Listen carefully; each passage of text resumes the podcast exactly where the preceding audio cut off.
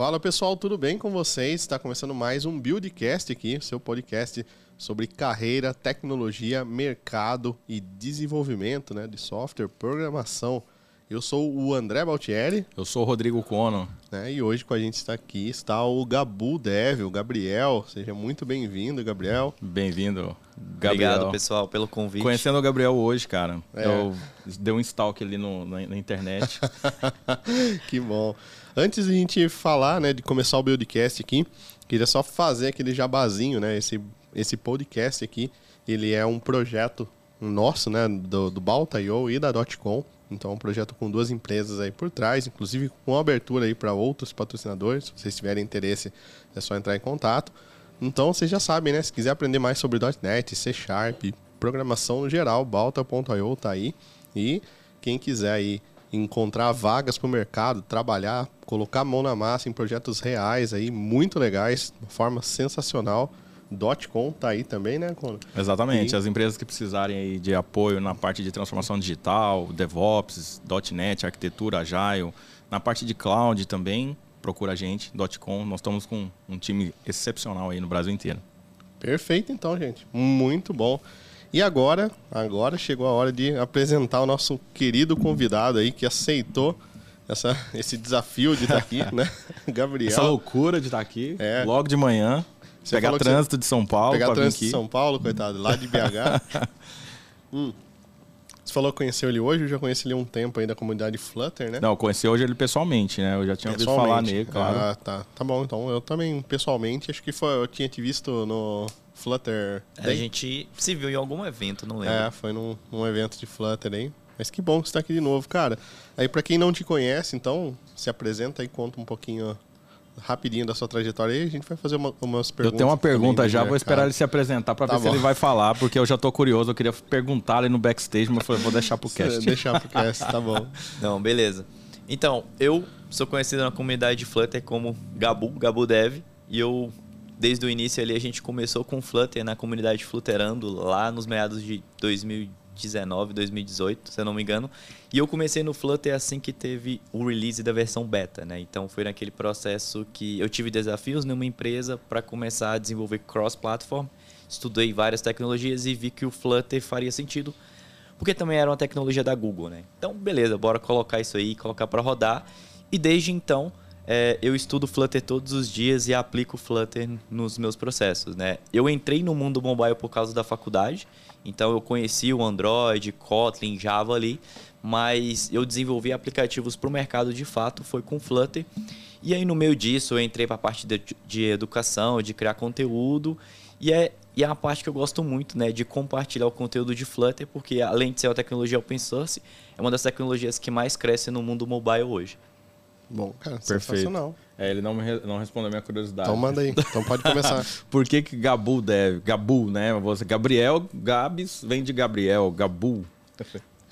Essa é uma história interessante. Isso aconteceu lá no ensino médio por causa da minha letra. Eu escrevi na prova, minha letra não era daquelas mais você bonitas. Se auto, você auto se apelidou, então. É, foi quase isso. Mas foi por conta do professor, né? O professor leu o meu nome, tipo, Gabu Savu. Aí aquilo ficou na escola, na faculdade. Todo mundo te conhece de Gabu, então. Aí todo mundo me conhece hoje por causa de Gabu. Aí você começou a ser developer, você falou Gabu Dev. É, Gabu Dev, exato. Falei, vamos diferenciar no mercado, Você né? poderia fazer o seu logo como um touro, né? Um bull, é. Gabu. Aí, não, mas aí tem essa curiosidade, porque eu tenho uma lanchonete que chama Gabu Lanches e tem um touro lá. Olha só, exatamente. Olha, tá vendo? Eu sabia, eu sabia que tinha alguma Sites coisa, Sites de marketing aqui, cara. Não, sensacional.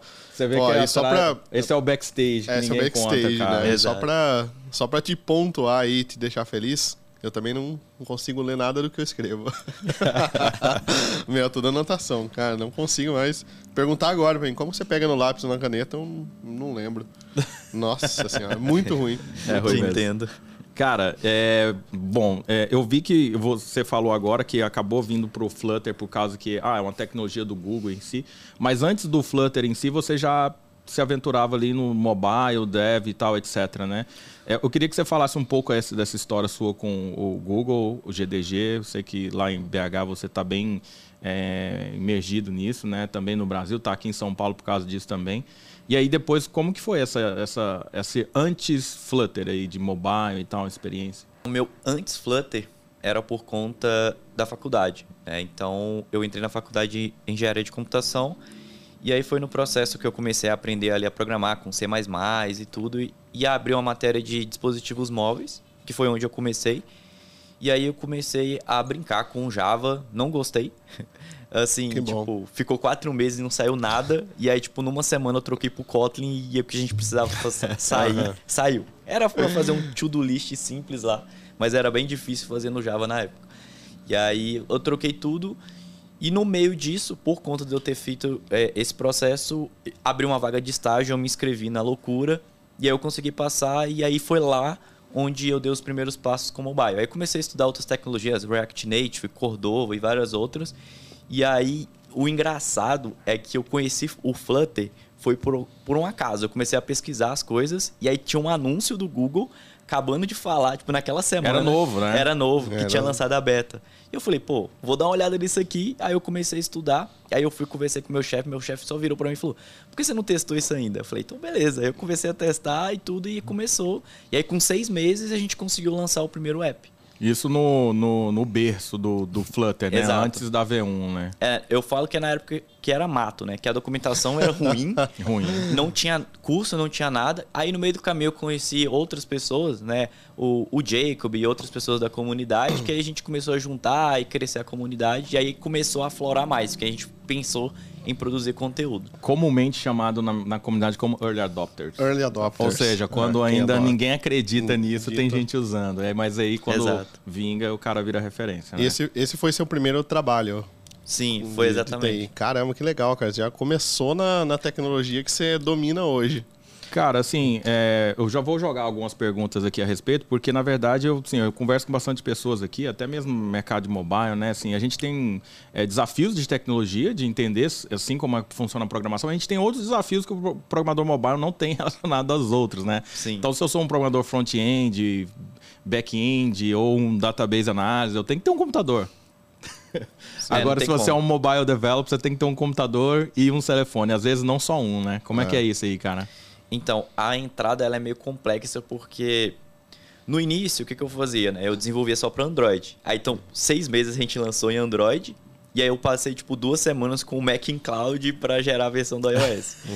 Então, assim, é, para quem entra no mobile, realmente é meio complexo, porque se você conseguir só desenvolver Android, beleza, mas hoje em dia já não é tão comum você fazer um app só para uma plataforma. Hum, é. Hoje, geralmente, e, e- e isso é uma coisa comum, sabia? A gente vai ver o pessoal, ah, eu programo mobile.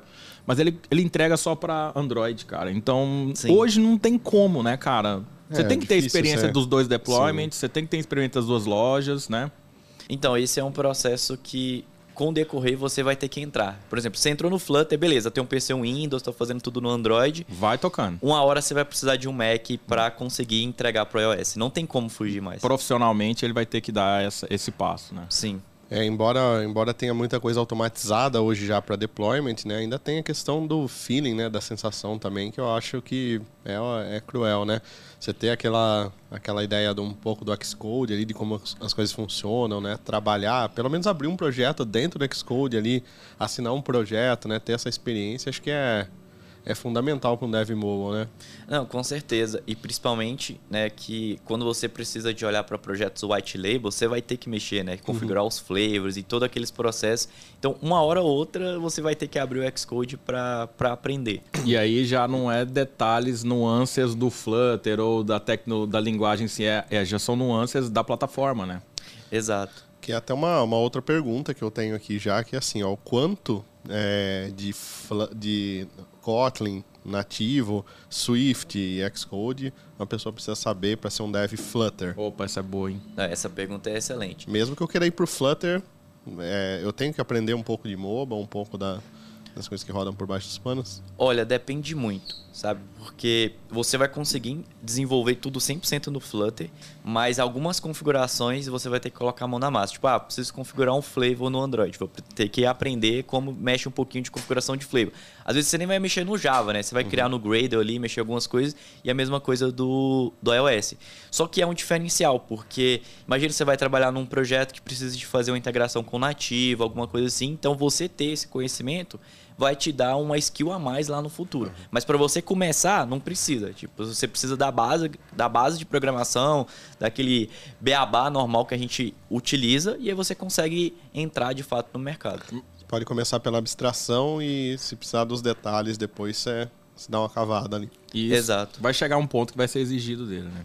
É, com certeza, não tem como fugir. Cara, e por que que e por que raios os developers mobile, grande parte das pessoas que estão começando, e talvez seja esse clique aí que talvez você teve e, e talvez tenha experiência e pode falar, né? Mas você vê muita gente entrando no mobile, estudando mobile, mas ele fica sempre ali só na programação. Ele não consegue, ele não distribui, ele não joga isso na loja, ele não joga na, na Apple Store, não joga na, na Android Store. E aí ele acaba.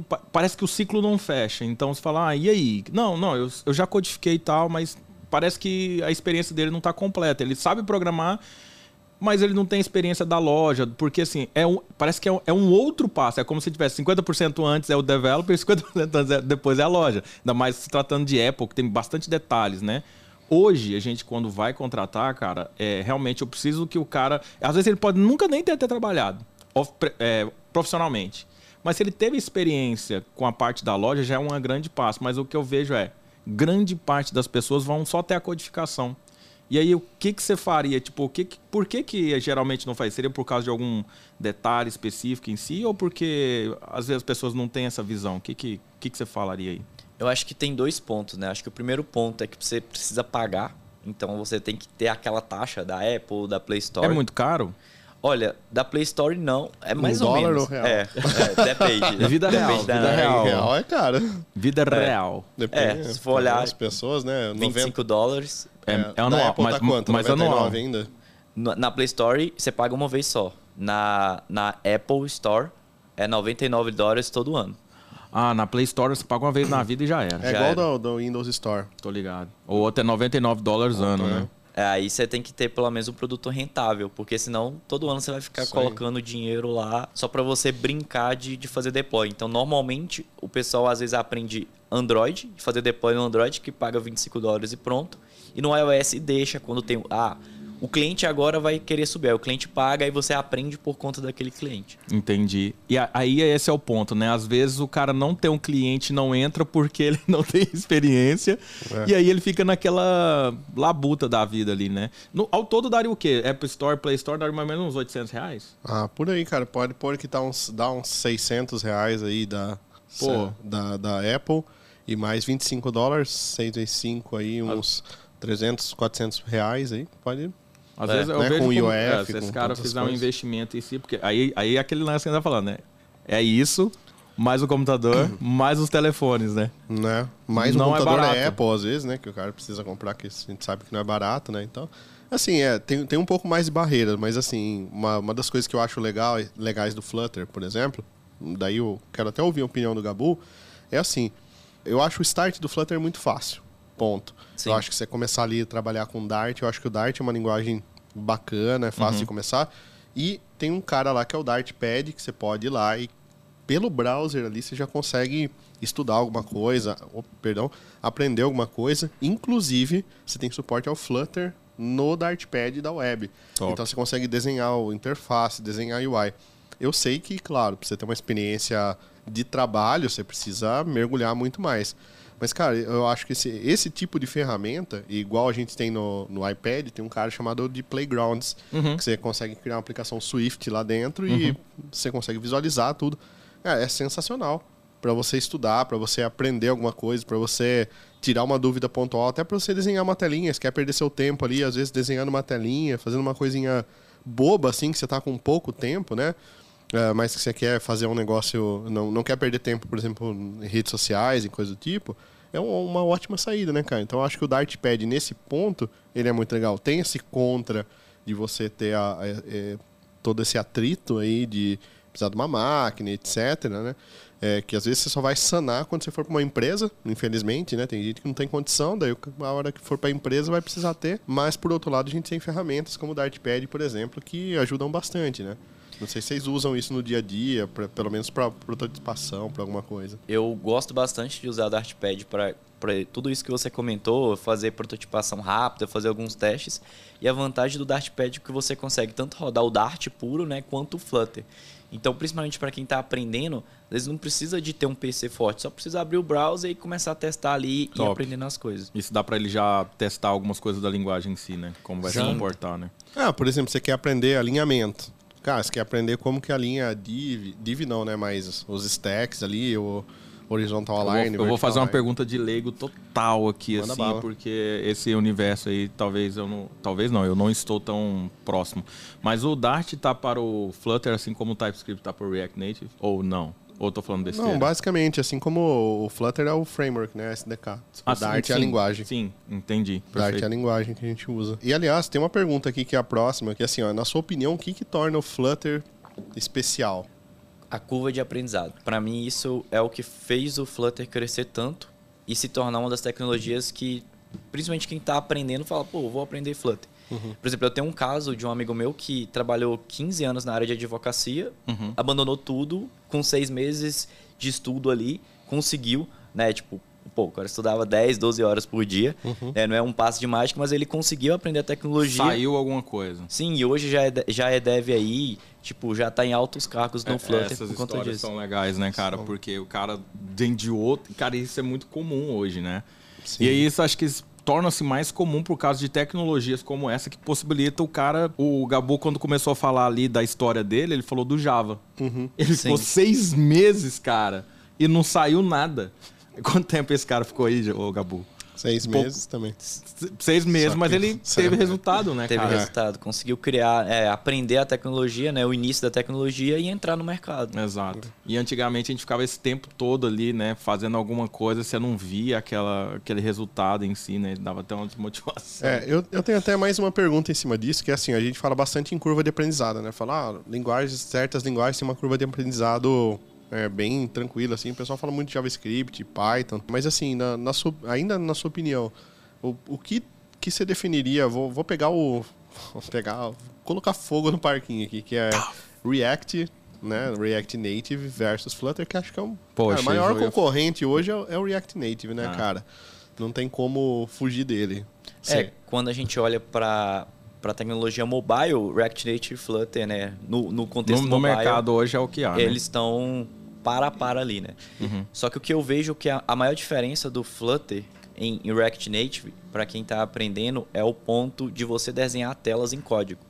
Então uhum. isso facilita muito, porque você não precisa aprender um HTML, um CSS, aquele outros processos. Você aprende Dart e com Dart você cria a regra de negócio, você cria a regra de UI.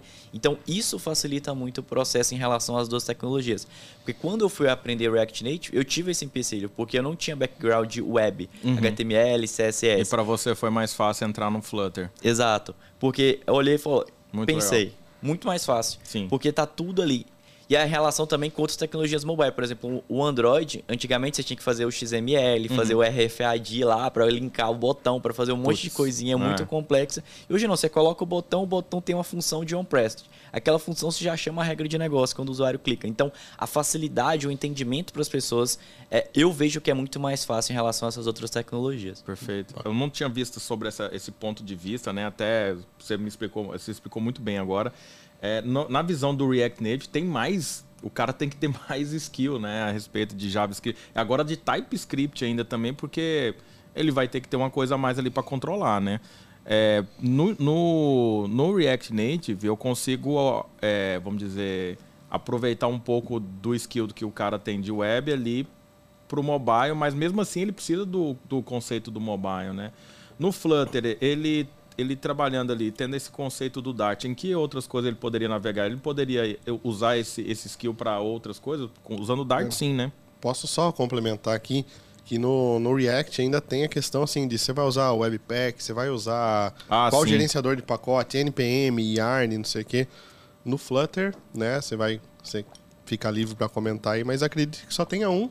Pronto, acabou e beleza, né? E facilita muito, né? É, hoje você tem um pub dev pronto, acabou. Você pode criar o, o, o seu da sua empresa se você quiser, mas hoje tudo está no pub dev, você só pega e usa e pronto. Não, não tem várias coisas para você escolher, né? Não tem vários caminhos. Tem esse caminho aqui mais linear. Uhum. Não, bacana demais, cara. Eu acho que é um, é um dos pontos fortes aí que eu, eu gosto também. Já falei várias vezes sobre, é, para quem está começando, a importância dessas coisas serem lineares. Como, por exemplo, o .NET. .NET a gente tem uma caixa, que é o .NET, uma caixa de ferramentas, .NET uhum. Framework, e tá, a maioria das coisas estão ali dentro. Putz, é legal pra caramba. Quem está começando já tem uma... É, se quiser variar em cima, varia, mas se não quiser, já tem ali. Go também tem muita coisa assim, né? E o, o Flutter, que na minha opinião também é um dos melhores frameworks aí também, uh, tem isso pronto. Eu tenho um certo amor pelo React Native, porque é, eu venho do React ali, pela facilidade em si. E assim, eu não, tenho, não tinha essa visão assim tanto do Flutter, até mesmo porque visão de mercado e tudo mais, mas é muito legal ver essa visão que você está trazendo aí, porque bem, bem técnica mesmo, né? Cara, na, na sua opinião também, quanto você acha que vale a pena ter nativo? Partir para o nativo? Quando, quando que você acha que vale a pena? É, tem algum cenário específico que você olha e fale assim, ó, isso daqui precisa ser nativo, não pode ser cross-platform. Ou hoje já, meu, cross-platform já faz sentido para tudo? Olha, olhando para como o Flutter funciona, é, no momento que você precisa de alguma coisa nativa, você consegue fazer o método channel, né? Então você consegue comunicar com o código Android, com o código do Swift sem nenhum tipo de problema. Então hoje eu vejo é, que você consegue construir qualquer aplicação com o Flutter mas claro que no meio do caminho, às vezes, por exemplo, um GPS, às vezes você, você na sua empresa usa rastreamento sei lá, de caminhões, você tem um, um SDK próprio. Né? E não tem como, porque você usar o GPS, você precisa de fazer uma integração, porque o Flutter ele comunica com o nativo, ele não tem o GPS próprio, uhum. né? do jeito que ele funciona. Então, assim, hoje eu vejo que não, não você pode ir para o nativo se você gostar, se você acha que faz sentido, mas se você é, quer ir para o cross-platform, você vai conseguir criar várias aplicações incríveis sem ter muito dor de cabeça. Porque o jeito que o Flutter funciona, ele facilita isso. Ah, por exemplo, eu já criei aplicativos que parte era nativo, parte era Flutter. Então você uhum. entrava numa tela nativa e uma tela do nada você ia para o Flutter e para o usuário final não fazia não diferença. Não faz diferença, mas para você ali você consegue controlar isso naturalmente, né? Tipo, Exato. Tem lugar que você vai ter que usar nativo e tem lugar que você vai. E eu acho que o legal é isso, né? Isso, isso para mim é poder de, de desenvolvimento, né? Você não fica preso naquilo. Ah, eu sempre tenho que fazer isso aqui e tal. Hum, com certeza. Isso dá flexibilidade pro cara. Aí eu quero até colocar um pouco mais de fogo aí. E volta. Que é assim, a pergunta para um para um mobile Polêmicos, developer, né? Como que ele enxerga, como que ele enxerga o PWA, Progressive Web Apps, né? E, a, essa questão de não precisar ter o aplicativo distribuído pela loja, ser tudo web. Esse é um ponto que que eu acho interessante, porque hoje o maior problema que a gente tem no mobile é o tempo de release. Uhum. Então, se você tem um bug em produção, é, é muito complexo você uhum. resolver rápido, né? Você vai depender das lojas e tudo. Eu acho que tem um, uma possibilidade de ganhar força cada vez mais. Eu não sou contra a PWA, porque pô, você consegue atualizar o app ali muito mais rápido, você tem várias flexibilidades. E hoje o browser, você consegue acessar o GPS, você consegue fazer várias coisas nativas. Microfone, câmera e tal. Tudo, exato. Device. Então eu acho que pode chegar um momento que não vai fazer tanto sentido ter aplicativos. Porque, por exemplo, se você olha um Mac hoje tem M1, o iPad tem M1, daqui a pouco o iPhone tem um M1, uhum. você vai conseguir rodar o mesmo, é, o mesmo programa em qualquer em device qual? que você tiver. Uhum. Então, às vezes, vai fazer sentido você subir na loja, você criar uma coisa que seja mais cross. Porque hoje, até os, os design systems são, tipo, se você roda no Android e no iOS, é o mesmo. Antigamente tinha diferença. Tinha uma né? diferencinha, né? Hoje a gente não tem mais isso. Então, talvez no futuro o PWA, para mim, pode se tornar algo mais default Tipo, ah, entra no link aí, baixa. Tá caminhando para isso, né? Exato. Eu fiquei sabendo que lá fora a galera tem. É, de amigos meus que estão lá, é mais comum você entrar no link e baixar, aí colocar o PWA na home do que você ir lá e baixar um uhum. aplicativo. Uhum. Né? Então, assim, talvez isso possa acontecer num futuro não tão distante. Uhum. É, é, é, mas assim, só sobre esse assunto ainda, é, de certa forma isso é um certo risco para as lojas. Hoje Sim, a App Store a Google Play Tanto são... é que você não vê apoio nenhum da Apple para PWA. Da Google sim, porque ela, ela consegue Claro. indexar a aplicação Existe. web e ela vive disso. Existe um investimento da- absurdo ali por trás, da né? Apple- de pessoas, de processos, de tecnologia. Não precisa de um vale- Mac para fazer, Exato. né? E fora o, o, o billing, né, que eles geram ali, né, com, com loja e tudo mais. Para aplicações talvez corporativas, line of business, talvez PWA vai ser mais interessante, né? Porque às vezes você vai fazer uma distribuição na loja para um grupo in- interno, mas ele mesmo assim tem que baixar e tudo, né? Mas assim, é, é legal acompanhar isso aí para ver o que, que vai rolar, né? É. Eu, você tocou no assunto de design, né, de, de interfaces ali. Cara, eu vi que nos últimos anos, assim, eu tenho Android, tenho iPhone também, e eu vi que nos últimos anos as, as interfaces elas estão similares, né? Você olha assim, eu ainda gosto mais da interface do Android, eu acho mais mais bonita do que a do iOS, mas eu consigo já notar similaridades, pelo menos Pô, é, o Gabu já deu uma risadinha ali, Não. você falou isso aí, cara. É, opinião, é, mas assim, é, eu, tipo, um card, né, coisas que não tinham no iOS antes, né, e que vieram, né, puxou do Android, algumas outras coisas que não tinham do, do- no Android, puxaram do iOS. Cara, é, como que você vê a criação de múltiplas interfaces aí no Flutter? Vocês têm essa situação lá, como que vocês lidam com isso? Porque hoje, está chegando os dual, né, duas telas aí, essa questão, toda essa questão de responsividade. É, por exemplo, é muito ruim você ter uma aplicação com a cara de Android no iOS. Não sei se você concorda, mas é tipo, não é uma É prática de design, é esquisito. esquisito. E aí ainda, além disso, ainda tem a questão é, de você gerenciar múltiplas telas. Então, ó, um iPhone mini, né? Um tamanho da tela é bem reduzido. Um iPhone Max, um é, o da Samsung lá, o Z Duo Fold, não sei das quantas, com duas telas. Como, como vocês tratam isso no Flutter?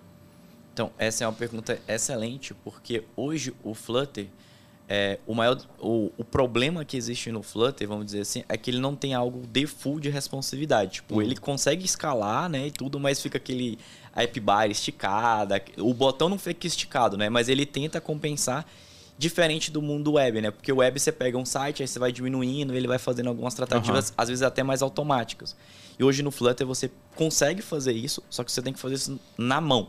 Né? E tem alguns componentes que te dá, tipo, um layout builder, que você consegue ver que a tela está mudando de tamanho, e aí você fala, ah, se for menor que isso, renderiza tal componente, dessa forma. Você consegue fazer isso, mas eu não vejo ainda algo nativo, entre aspas, vamos dizer assim, que facilite. Então, quando alguém chega assim, ah, Gabu, vou construir alguma coisa no, no Flutter Web e tal, para ser responsivo, fala, pensa duas vezes, porque às vezes vai ser mais trabalho para deixar É. responsivo do que você fazer com outra tecnologia. Então, por exemplo, essa questão dos telefones que tem duas telas, né, tem até alguns packages que a galera começou a fazer, mas como esses telefones ainda tá num nicho bem difícil ainda de chegar para Aham. muita gente, é, hoje, dos apps que eu trabalho, a gente nem tá tanto se preocupando com isso, porque, tipo, não tem ainda tantos nesse, no mercado e a gente nem sabe se isso vai aflorar Aham, mesmo daqui para frente, né? Se vai dar certo. Mas o Flutter você consegue fazer, mas hoje você teria que fazer na mão. Então, se você precisar de rodar nesses dispositivos, pense que você vai ter que criar alguma coisa, alguma biblioteca, alguma coisa assim para facilitar o desenvolvimento. E, uh, Teve uma pergunta que eu recebi já há um tempo atrás, vou até repassar aqui para sua opinião, né? Me falaram o seguinte, bom, o Flutter usa o Skia para desenhar os componentes na tela, né? Então, teoricamente, não é nativo? Essa é uma pergunta boa, mas se a gente for olhar, o seguinte, ele usa o Skia, só que a renderização, você tem que renderizar, né, para plataforma nativa conseguir renderizar o Skia. E é por isso que a gente tem uma velocidade e você consegue escalar muito rápido o seu app, porque você precisa só comunicar com o Skia depois. Então você precisa ensinar o Android e o iOS buildar né, o Canvas. A gente, eu gosto de falar muito que o, que o Flutter se parece com um jogo, né? Você de- renderiza ali como que se cria o jogo e depois você só passa os comandos e o processo começa a acontecer. Só que a questão, a diferença, né? Porque outras tecnologias, o que, que você faz? Você fala pro, pro Android, me dá um botão, aí ele vai lá, o sistema operacional renderiza o botão. O Flutter não faz isso. Ele mesmo cuida da renderização desse botão. Então fica essa dúvida, às vezes, ah, é nativo ou não? No final, se for olhar, é nativo porque o Sky é buildado nativamente. A gente não tem nenhuma comunicação ali, tipo uma bridge do React Native, pra falar, ah, me dá um botão. Né? Não é. Se, se eu falo pro Flutter, ele pega e renderiza. Então, tanto que se você for olhar alguns processos tipo de memória, às vezes o Flutter é mais rápido que o próprio nativo. Então tem vários artigos de performance que a gente consegue ver essas comparações da forma que o Flutter é feito. Legal demais, cara. Eu tenho algumas perguntas aqui, mas eu não sei se é agora, mas eu já vou soltar aqui, Balta. É, em relação ao deployment, em controle de apps, né? Hoje a gente. Muita coisa que a gente faz, a gente usa é, App Center para fazer controle ali do, do, dos builds. Aí eu te, a minha pergunta é basicamente o seguinte: como é que funciona hoje, dentro da experiência com Flutter, é, testes né, dos apps pré, pré publicação e depois como que funciona a questão do deployment que vocês fazem para automatizar isso mais controlável, mais, mais eficiente possível. E depois questão de monitoramento, né? Você faz isso direto pela loja, você tem outra ferramenta que você consegue fazer esse monitoramento. Beleza. A parte do deploy, hoje a gente consegue também subir ali no App Center, tem algumas integrações que fazem para isso. Mas hoje, do nosso lado, eu vejo muita empresa utilizando o Firebase Distribution para distribuir internamente para a galera testar, para fazer o processo de QA ali, tudo para facilitar. E aí depois a gente faz o deploy nas lojas, né? Ou em teste interno, teste beta e depois chega no processo de produção. Normalmente segue esses fluxos, mas como o Flutter tem, Flutter, é, tem o Flutter Web, tem gente que também para cada PR gera uma versão web para você validar tipo layout, algumas coisas mais tranquilas que dá para validar. Isso é tipo uma sandbox? É, você poderia meio que fazer meio que uma sandbox, né? Você, por exemplo, ah, fez um PR aqui, gera uma versão, coloca lá no Firebase host, e alguma aí coisa. consegue gerar um teste ali isolado. Exato. Aí você testa, né? A interface funcionando bonitinho. Entendi. E aí, agora, outro ponto que você comentou de testes, o Flutter tem uma ferramenta muito boa de teste, né? Então, o, básico, ele teste unitário, tipo, o Flutter tem, mas ele tem alguns testes que eu acho muito legal, que é o teste de widget. Então, você consegue, por exemplo, ver se o botão está renderizado na tela, a fonte, a cor, várias propriedades você consegue identificar nesse teste. Tem um outro teste que é o Golden Test, que você tira um print da, da tela e você compara a imagem uma em cima da outra. Então você faz uma análise de pixel a pixel. Gostei desse Golden Test. Esse aí é né, muito legal. Golden Test.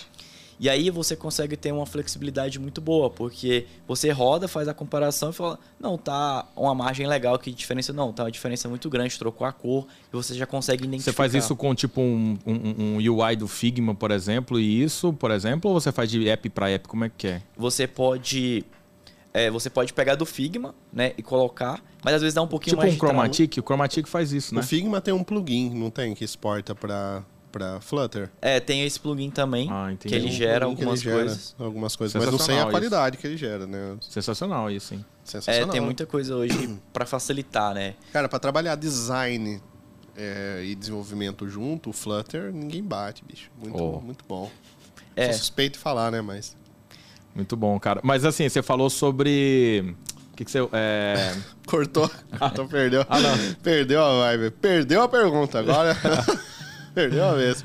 Ele tava falando do App Center, você comentou do App Center, ele comentou do design, dos testes, né? Sim. De como era feito, feito o Golden Test ali, que compara as imagens, tá? E tem um sandbox, era aí. Você não, entendeu? Entendi. Você entendeu? Não, entendi. não, tá, é porque eu vi um vídeo dele, fala, você, você falando... O é, que, que você usa lá primeiro que você falou? Era o... Firebase. Firebase. Eu vi um vídeo seu falando, não use o Firebase para isso e tal. Aí eu falei, eu não vi o vídeo ainda, mas eu tava vindo para cá e eu vi lá o vídeo seu. Seria para questão das notificações ou alguma coisa assim pro controle? Seria para quem em si? Você, aí você acabou de falar, não, usa é. o Firebase. Ó, tem um conflito aí. É, na verdade, é porque aquele vídeo era para mostrar pra galera que existem outras tecnologias. Então, tipo, o Firebase não é a solução é, 100% usa para tudo, né? É, exato. Você pode olhar para outras coisas. Então, isso é muito legal. Porque quem está começando no Flutter, às vezes começa no Firebase e não sabe, por exemplo, comunicar com uma API REST porque só sabe comunicar lá direto com esse TK do Firebase. Então, a ideia desse vídeo era para mostrar para a galera, tipo, pô, olha para outras coisas, porque no mercado, nem todo projeto você vai consumir direto no Firebase. Sim. Você vai consumir API REST, vai consumir um WebSocket, um, um GPC, GCP e várias outras coisas Exato. que você pode comunicar. Então, você Boa. tem que olhar para outras coisas. Não é a minha única chave, né? É. Exato. Como nada na tecnologia, né? é.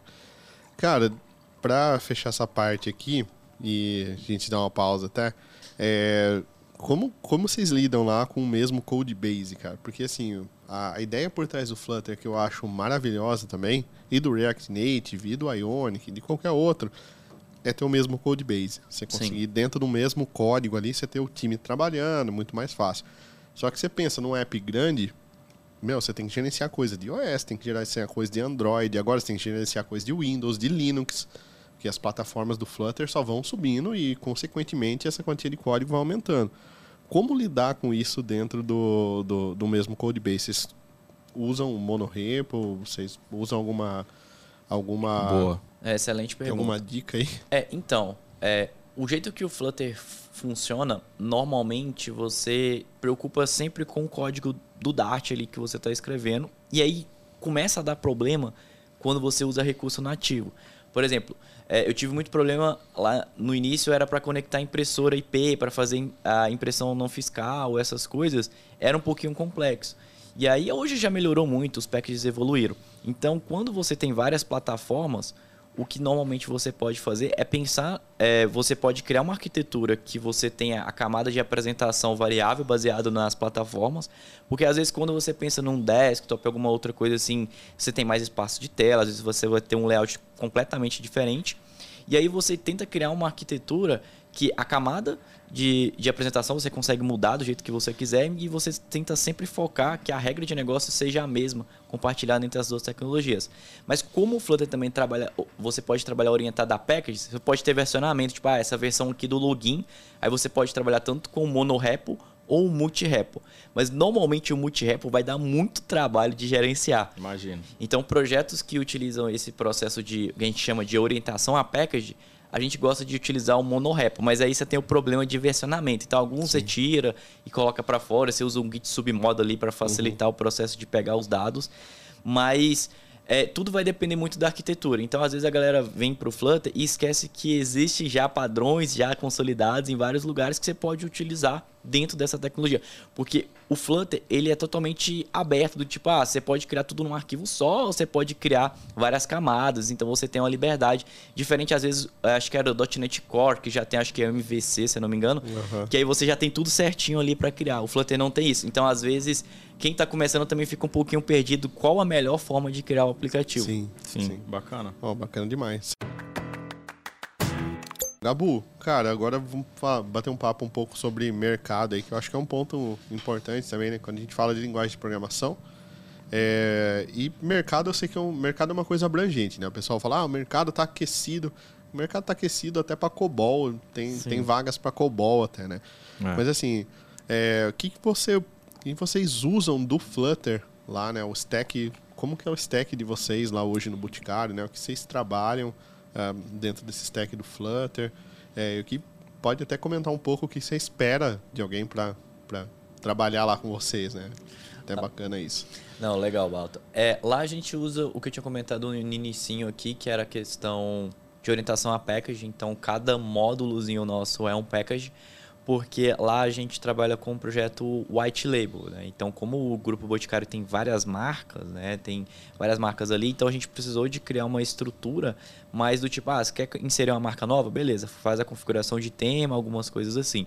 Só que lá tem um diferencial que a gente trabalhou muito com abstrações, porque às vezes tem regra de negócio que vai existir especificamente numa marca e outra não. Uhum. Então, por conta disso, às vezes a gente teve que criar algumas interfaces, algumas camadas não tão comum às vezes quando você vai criar um projeto white label.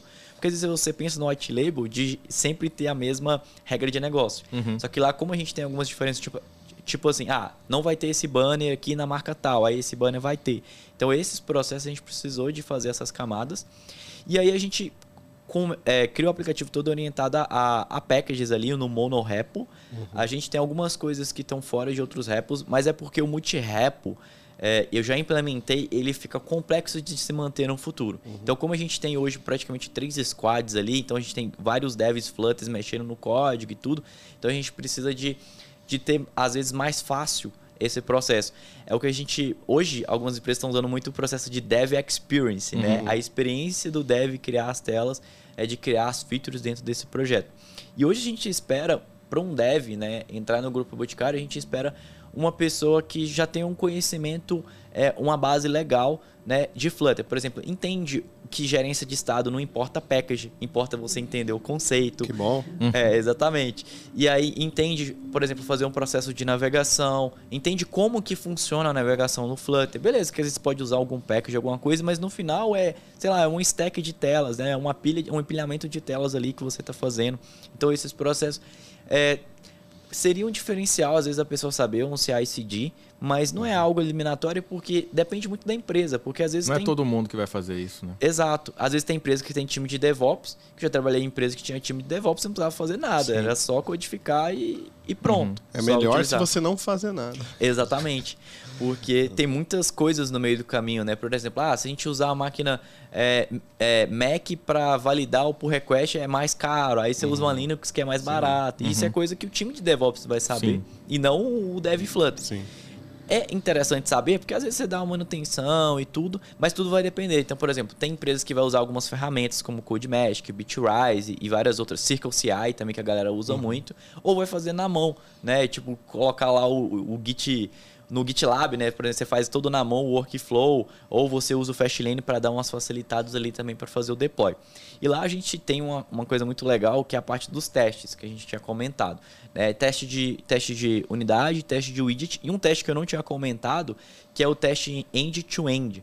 Né? Que é o teste que realmente você abre o app, ele simula como se fosse um robozinho clicando lá. Legal. né? E aí, esse teste end-to-end no Flutter tem duas camadas, né? Que a gente chama de. Tem um que é o Flutter Drive e o Flutter Integration mesmo. Eles têm umas diferenças de como você implementa, mas no final eles são bem parecidos. É você criar um app que você abre e ele se movimenta, faz tudo sozinho e valida para você se deu certo ou não.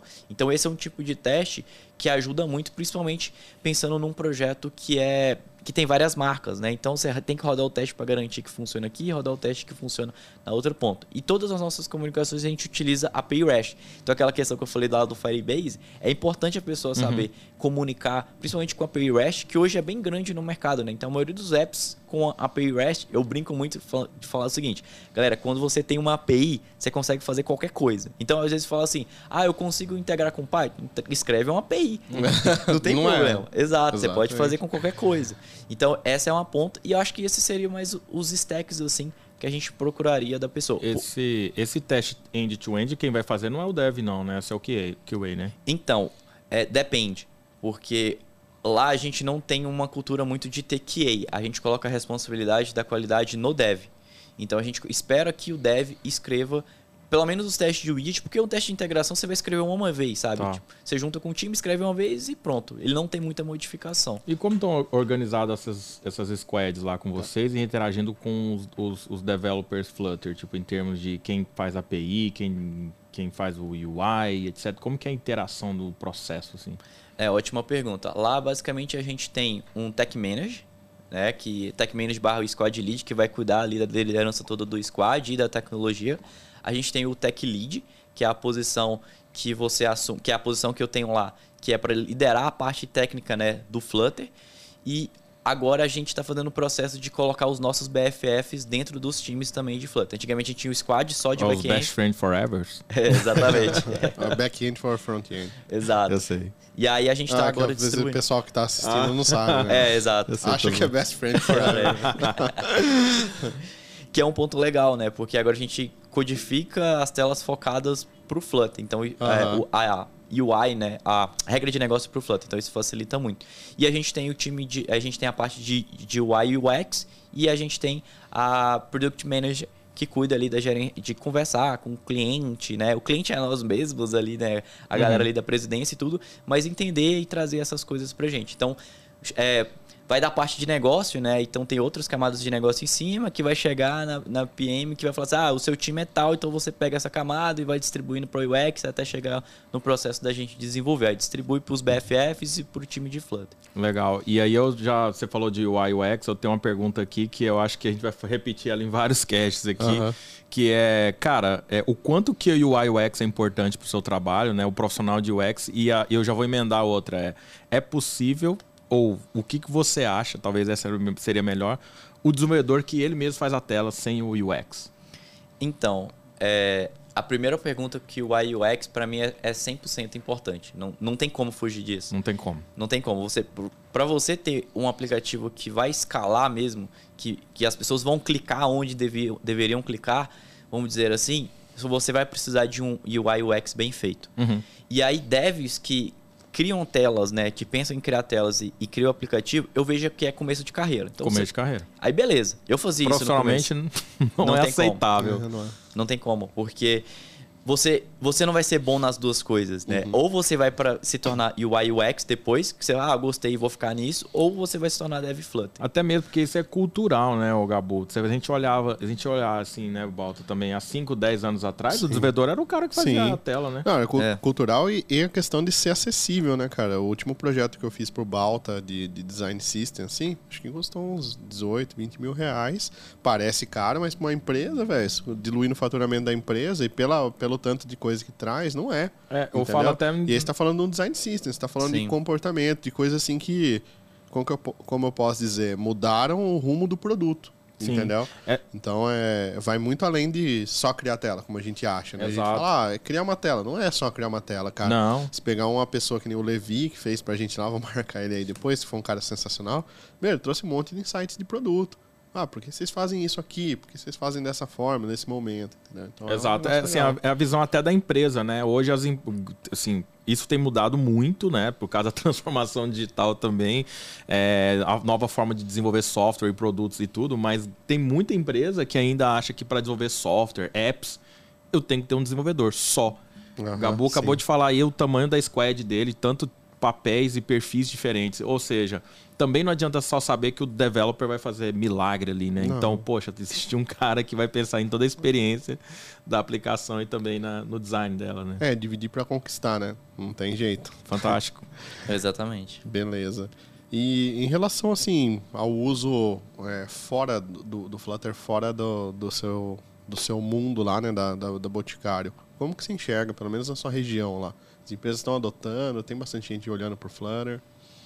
Olha, hoje eu falo que o Flutter não é tipo, ah, vou usar, né? É quando que eu vou colocar na minha empresa. Uhum. Porque hoje já, já é uma, uma, a tecnologia já consolidada.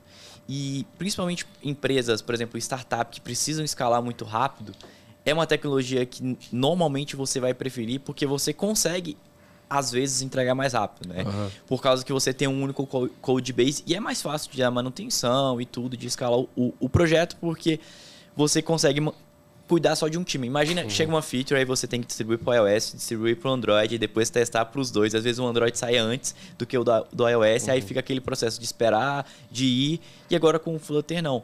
E esse é um ponto que os devs que, que estão, tipo, às vezes pensando em entrar, não, é, ainda tá numa onda muito boa, porque tá precisando de profissionais.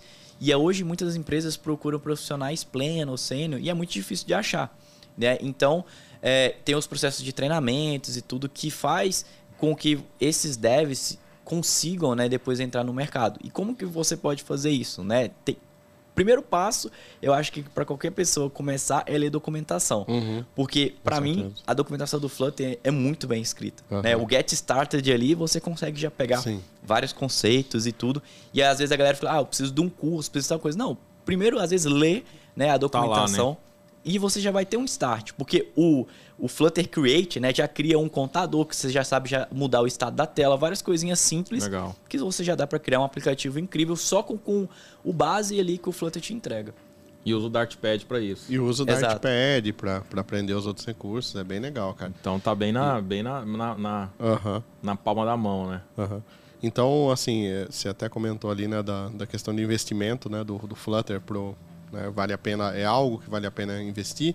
E eu queria fazer uma pergunta até pessoal, assim. Estamos em 2020, não existe Flutter. O que o Gabu escolheria como tecnologia mobile para aprender? E Olha, por quê? Hoje, provavelmente, eu iria pro React Native. Pro React Native. Sim. Eu vi o Quando- Gabu falando isso. Tá bom. É uma Eu, eu é entendo uma que o Gabu também gosta do React Native. No Sim, fundo. no, é, no fundo não tem, não tem rim, assim, né, cara? Não, mas o cara é o expert do, do Flutter, ele tem muita propriedade aí pra falar isso. Não, bacana, bacana demais, cara. É, beleza, sobre o mercado eu tinha essas daqui. E eu- deixa eu perguntar só mais uma aqui, cara, que eu tenho, que é, é, sobre começar a estudar. É, eu vejo assim que a gente tem hoje no, no, no mercado, cara, muita coisa para estudar de tecnologia. Então, uma pessoa começa a estudar, ela tem um mundo para desbravar no mundo da programação, só da programação. E hoje a gente já tem um movimento muito forte, assim, que não precisa de universidade, não precisa de faculdade, você pode aprender por conta. Concordo, aquilo que a gente já falou num cast anterior aí, você pode aprender a criar um foguete tudo pelo, pelo Google. Não significa que você vai criar e que vai funcionar. É, mas assim, na sua opinião, pessoal que quer começar agora com Flutter, começar a aprender Flutter, o que, que você recomenda? Recomenda. É, pensa assim, que a pessoa tá. Que nem seu amigo lá, tá trocando de área, começando assim. O que, que você recomenda aprender? Qual que é a recomendação sua de aprendizado? Olha, eu iria recomendar, às vezes, a pessoa fazer alguma faculdade. Porque a faculdade me deu toda a base de programação que eu utilizo hoje e hoje eu vejo muita gente que entra no Flutter sem essa base e às vezes um problema simples do tipo, ah, uma busca em árvore, uma função recursiva resolver o problema. Não, faz um monte de for dentro do outro. Vai ser um parto, né, cara? Exatamente.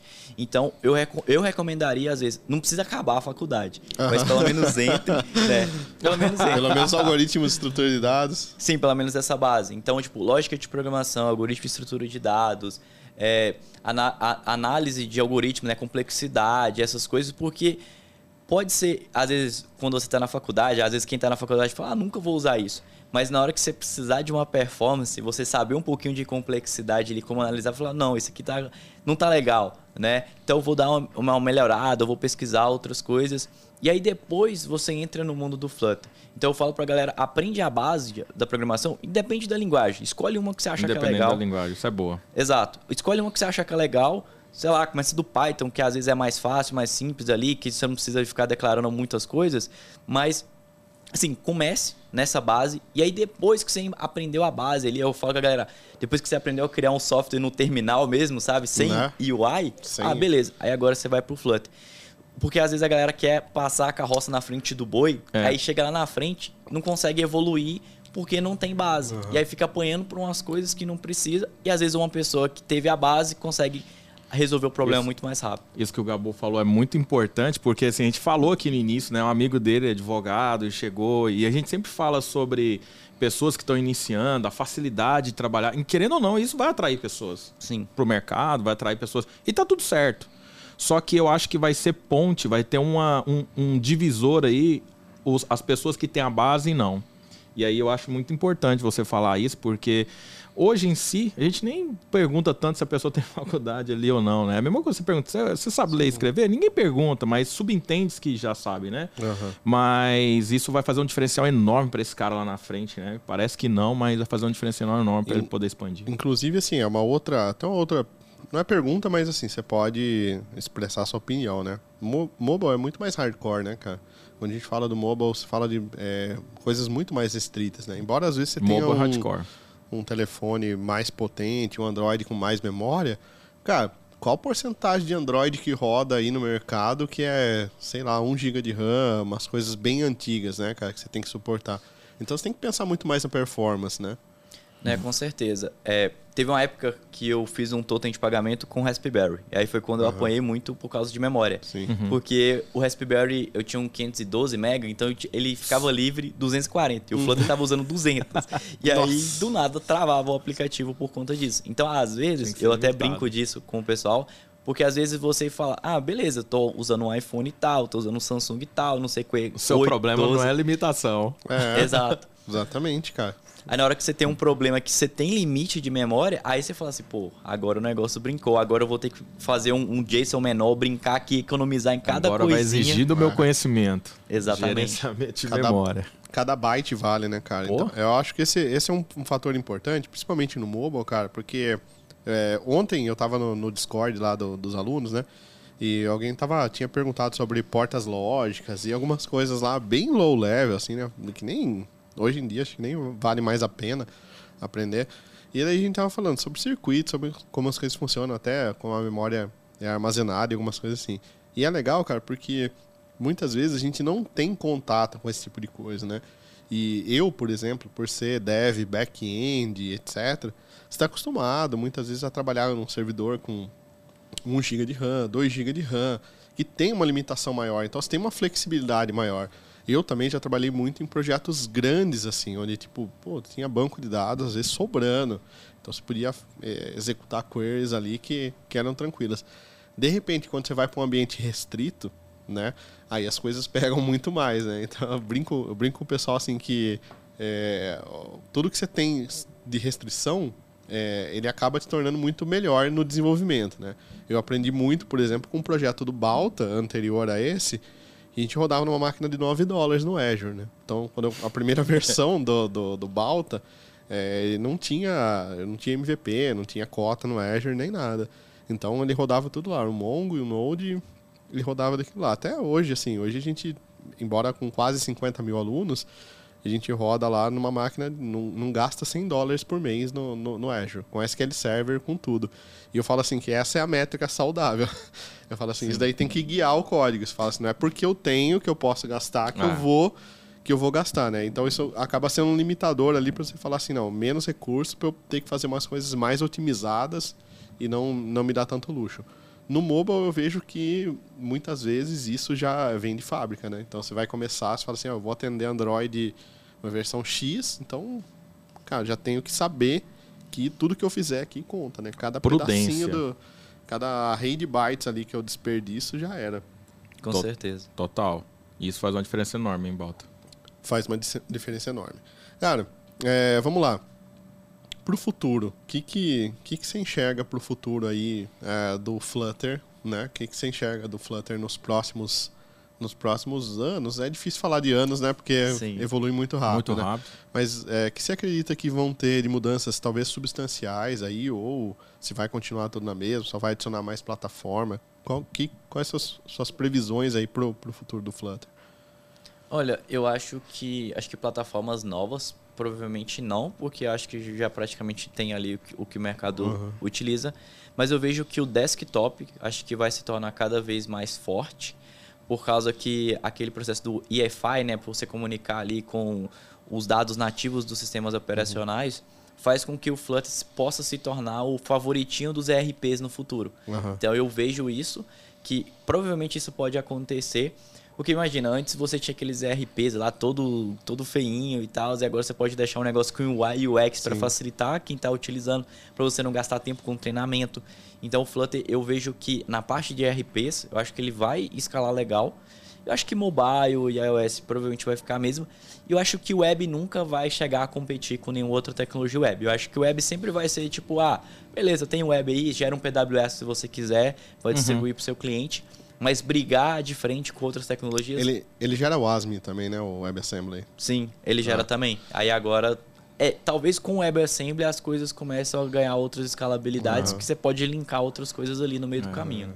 É, essa, essa parte que você está falando de RP seria mais é, começar a crescer mais em desktop, né? Sim, exato. Mas hoje já tá, hoje já consigo fazer algum, algumas coisas em desktop? Sim, já consegue criar já conexão com, com impressoras, com várias coisas, conexão USB serial. É com USB Não serial. Não é tão forte hoje, né? Assim. Sim, é, hoje tem algumas empresas que já estão caminhando para esse processo, mas eu acho que ainda não tem, muito, é, não tem muita coisa pronta, mas eu acho que no decorrer do, dos anos aí, provavelmente pode se tornar a tecnologia favoritinha de, de RPs. Mas eu consigo fazer desktop utilizando Flutter para Windows, Mac, Linux, essas coisas na... no mesmo código. No mesmo código. Windows, é. Mac e Linux. E Linux. É. E é Linux, né? E seria, o Linux seria... é o grande, é o grande X da, da questão aqui, né? Se, aqui, seria o medo do Flutter o MAUI? não, cara, porque eu acho que hoje o, a questão assim do mal, ele tá chegando agora no mercado. Tá chegando né, agora, né, mas ele vem com essa ideia aqui, exatamente o que, ideia, o que o Gabu tá falando. Mas eu acho aí. que outras, outras frentes, né, e outras plataformas vão surgir com, com ideias parecidas. Eu acho que difícil não ter. Uhum. Uh, a gente não ter um concorrente por Flutter daqui a dois anos. Eu acho difícil alguma outra linguagem não ter. A gente tem no, no Kotlin também a possibilidade de gerar Swift, né? Uh, gerar código para iOS. E também tem projetos de Swift que geram Android também, né? Então, assim, acho que não, não tem como bloquear isso, é. entendeu? É. Mas a questão, assim, é que é, onde eu acredito que o Flutter ganhou muito foi, assim, na comunidade. Não sei se o próprio Google fez isso, né? Impulsionou, porque eu escrevi um artigo de Go esses dias atrás. E, incrivelmente, né, o artigo de Go, assim, dispara, né? Eu não sou um cara de Go, cara. Foram os primeiros passos de Go. e eu coloquei o artigo e o artigo passou todos os meus artigos de .NET. Falei, caraca, hum, mano. Então, então, é. é. então é você, senhor Google. Esse é o poder do senhor oh. Google, né? Exato. Mas, é, obviamente, o Google tem um poder muito grande sobre as tecnologias, né? Com o Flutter, acredito que não seja diferente. É, não estou dizendo que o Flutter é ruim. O Flutter é excelente, né? Vocês, eu já falei isso abertamente várias vezes, é minha, minha preferência para a criação de UIs. Acho ele sensacional. E eu acredito que isso, em conjunto com o que o Google impulsiona, as tecnologias por trás, é o que torna ele sensacional. Pega tecnologias, frameworks, por exemplo, React Native ganhou muita popularidade porque veio da onde? Do Facebook. Tinha, né, veio é o framework que o Facebook usa. Você vê o Svelte, por exemplo, que é um outro framework web, sensacional, não tem tanta popularidade, não tem tanto ganho assim. Angular, Angular veio da onde? Teve o sponsor, primeiro sponsor de do quem? Google. Do Google. Entendeu? Então, assim, ter a, a uma empresa, uma big tech por trás é, ajuda muito, entendeu? Então, Funciona, né? É, acredito que no, nos próximos anos a gente vai ter outras tecnologias, talvez até o, o, o Maui abandonando o XAML ali, tendo como, como preferência o C Sharp ou F Sharp para criação de, de UIs. Pode acontecer, né? Para estruturar a tela ali. É, bora ver como é que vai ser aí. Ano que vem, geralmente, eu acho que ano que vem vai ter bons, boas É. vibrações esse mercado. É. né? É, esse ano é. No, no LTS, ano que vem é, é bacana. Mas assim, beleza. Eu acho que é um mercado que está muito aquecido. A gente já falou sobre isso. É, outro, outro ponto, a gente já comentou aqui também, mas tem. é, se você quiser abrir um pouco mais a, a jogada, é, mercado, né? Essa- segmentação que a gente tem de mercado hoje. Hoje, quando uma pessoa vai começar no mercado, ela basicamente escolhe entre mobile, back-end e front-end. Né? Basicamente, são essas três frentes que a gente tem ali. É, dentro do desenvolvimento, depois tem data science, outras áreas ali. Né? Mas dentro dessas três áreas ali, é, como que você enxerga essa área do mobile é, para dentro dessa escolha? Você acha que a maioria das pessoas que começam, elas têm de escolher back-end primeiro, depois front, depois mobile, acaba sendo a terceira opção, talvez pelas restrições que a gente colocou, ou você acha que ele já é de cara uma, uma primeira escolha? Olha, eu acho que pode ser a, a primeira escolha. Ah, só que pessoas que não que saib, saibam desenvolver back-end, mas que entendem como o back-end funciona, provavelmente vai facilitar o processo de criar o aplicativo. Uhum. Porque você tem noção de como, ah, eu preciso de uma API assim e tal, então às vezes eu, vou- eu vou fazer três, quatro requests aqui, vou facilitar o meu processo, ou deixar o back-end fazer todos esses requests e me entregar só uma rota. Porque eu vejo que quando a pessoa não tem o conhecimento de back-end, às vezes isso atrapalha a criar o, o fluxo dentro do app. É porque às vezes você não pensa, tipo, ah, será que eu posso fazer tal coisa assim? Como que o back-end funciona? Será que dá para fazer tal coisa no back-end? Então, dá para começar direto em qualquer uma dessas tecnologias, mas eu acho que depois de um tempo que você se consolida na tecnologia, você olhar para as outras coisas. Tipo, aprender um pouquinho ali de, de back-end. Por exemplo, eu aprendi Nest.js com Balta, no curso do Balta. Ó, Balta, tem um, Exato. tem um fruto aqui, É. Balta. Que bom, cara, que bom, nossa. Sim, então aí isso me deu uma base bem legal de como o back-end funciona. Então isso foi me facilitando muito no processo de criar um aplicativo. Então às vezes você vai conversar com um cliente ou conversar com o seu chefe ou dentro do seu squad ali, você tem essa noção, facilita, não, isso dá para fazer, isso não dá para fazer, porque ah, tá, o back-end às vezes não tem essa comunicação, a gente vai ter que criar do zero. Então esse é um processo que eu recomendaria, que é o processo também que eu fiz, né? Que fui do, fui para mobile e depois aprendi um pouquinho de back-end. Base, quase um full stack ali, só que não com tanto expertise, né? Mas saber ali fazer o, o começo, meio e fim, né? Mas tem que acabar especializando numa ponta, né? Sim, igual, sim. É igual você. Eu, eu acho que eu sempre falei isso. Tem que ser bom. Tem que conhecer de tudo um pouco e ser bom em algo. O, o ruim é aquele cara que ele não se define. Exato. Então ele faz tudo, mas beleza. O que, que você come com farinha aqui, cara? Então, no seu caso, você é o mobile developer, né? Então, e em Flutter ainda. Ou seja, Sim. a sua expertise ainda ficou mais definida, né? Mas muito bom essa visão. Eu, eu também apoio totalmente essa. Tem que conhecer um pouco de tudo. E assim, sabendo que você é um especialista em Flutter, queria, queria saber qual gestão de estado você usa e por quê. Nossa, ótima pergunta. Olha, eu, eu depende do time. Se o time, ah, se o time tá usando block, beleza. Se o time tá utilizando o MobX, beleza. Porque hoje, para mim, eu entendi o conceito. E quando eu ensino os alunos alguma coisa, eu tento ensinar o conceito. Porque no final, galera, ou você vai estar orientado ali, por exemplo, ao, ao, ao padrão observer, né, que você cria no, no final seriam callback functions ali que você poderia criar para fazer o processo, ou você trabalha com fluxo de dados, né, que seria as strings, basicamente os que tem hoje no Flutter.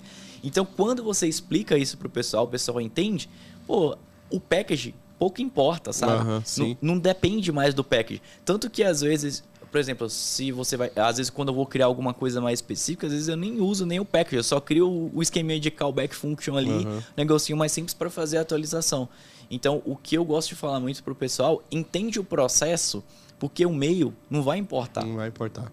E tinha um lance, acho que no começo, lá do iNotify Property Change, né? Que tinha umas recomendações, acho que na doc lá, falava sobre escala, né? Do Big O Notation e como que ele funcionava. Então recomendava assim que, ó, falando, ó, não põe Notify Property Change em tudo, né? Isso ainda ocorre hoje, já, a gente já tem algo nativo assim para notificar a tela e num tipo estado efêmero ali que você, você tem numa tela só.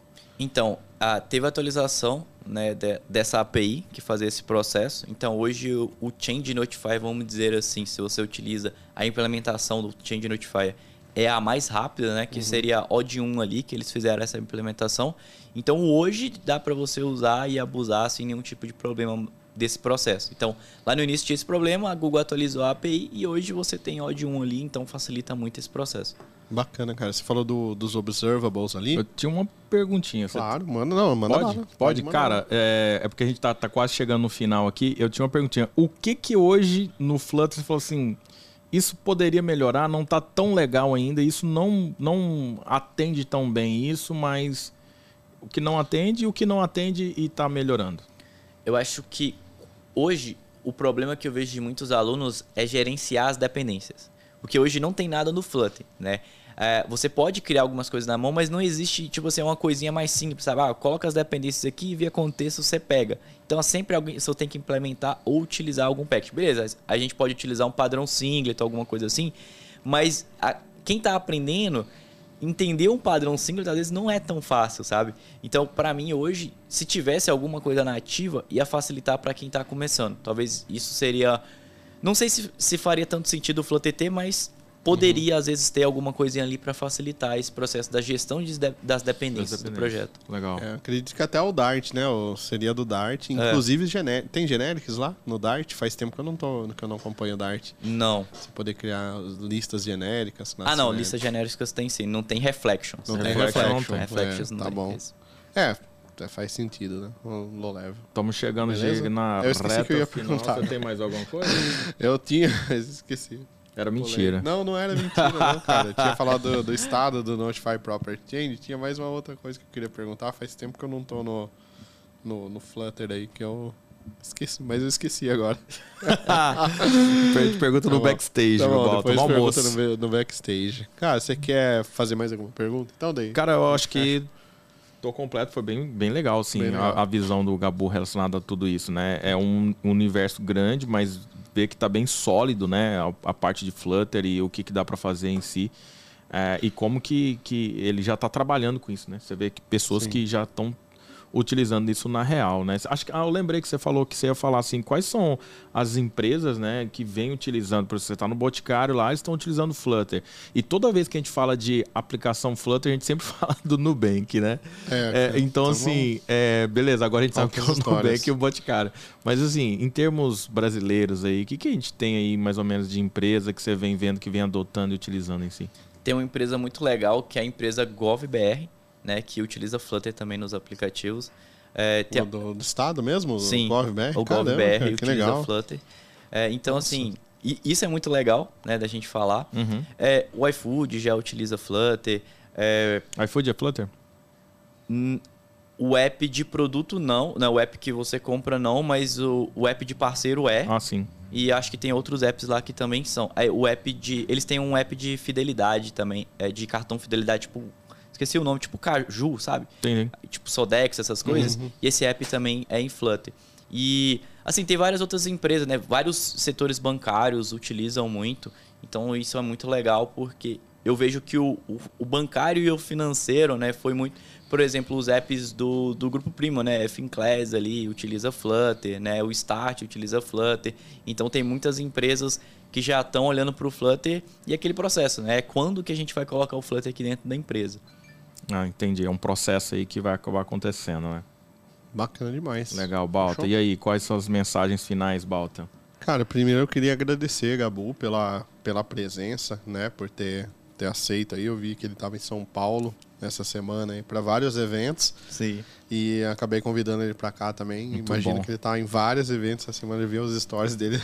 O cara tá sendo requisitado Tá? aqui. né? Agradeço pela, pela participação. É, Obrigado demais, mesmo, né? Gabu. Muito Agradeço bom falar ao Cono também por ter vindo lá de Goiânia para fazer esse cast, né? E agradecer o Balt e o Buildcast por Que veio lá de Piracicaba. que veio lá de Piracicaba para E o Rio de Piracicaba, tá bom? estar jogando água para fora. Ah, então tá é, bom. a- é o hino de Piracicaba. e, e agradecer mesmo, cara, por, por toda a participação aí de vocês, né? Por fazerem um cast legal com a gente aí. E queria deixar primeiro o Gabu é, deixar as mensagens deles aí. O pessoal que quiser te seguir, te conhecer mais, onde que eles te- encontram. Não, beleza. É, a gente tá em todas as redes sociais, né? Gabu Dev, então qualquer rede social aí vocês encontram a gente, né? Desde Twitter, Instagram, LinkedIn e o site também, gabu.dev, vocês podem acessar lá. É, queria agradecer demais a participação, foi muito legal estar aqui no podcast de vocês. E queria só deixar o adendo pra galera que Flutter é uma tecnologia massa, então principalmente às vezes que você não sabe o que você quer ali, às vezes dá um votinho pro Flutter que pode impactar a sua vida e você começar a entrar de fato no mundo do desenvolvimento. Vote Gabu 2525. Ai, eu- Sensacional. esse aí assinou, esse aí vai. vai... Ó, cadê os adesivos do Flutter aí, Gabu? Tem que. Ah, ó, eu tenho, eu tenho, eu tenho alguns, hein? Vou deixar Isso ali aí. depois. Tá bom, bom, pessoal, só para deixar aquele recado final também, né? Se você para você ajudar a gente a participar aqui do, do Buildcast, né? O Buildcast é um projeto meu e do Balta totalmente independente aí, né? Aberto também. A gente tem a, a, a Dotcom e o, e o Balta.io patrocinando o, o projeto, mas quem vocês queiram que a gente entreviste aqui, que traga para conversar com a gente, né? Mande perguntas, assine o, o, o canal aí, mande para o pessoal aí da sua equipe, da sua empresa, para ouvir a gente no Spotify, né? A gente está no, no, no Apple Play também, no App- Apple Music, né? A gente está no, no Deezer também e no YouTube aqui, né? A gente tá com um, um episódio por mês, então apoia a gente aí que vai ser interessante e mande seus comentários, comenta nesse vídeo aí para dar o apoio pra gente, dê o like e muito obrigado, Balto, mais uma vez pela Obrigado. parceria. Tamo junto, segue a gente lá nas redes sociais. Valeu, gente. Um abraço. Tchau, tchau. Grande Valeu. abraço, Tchau, tudo tchau. bom.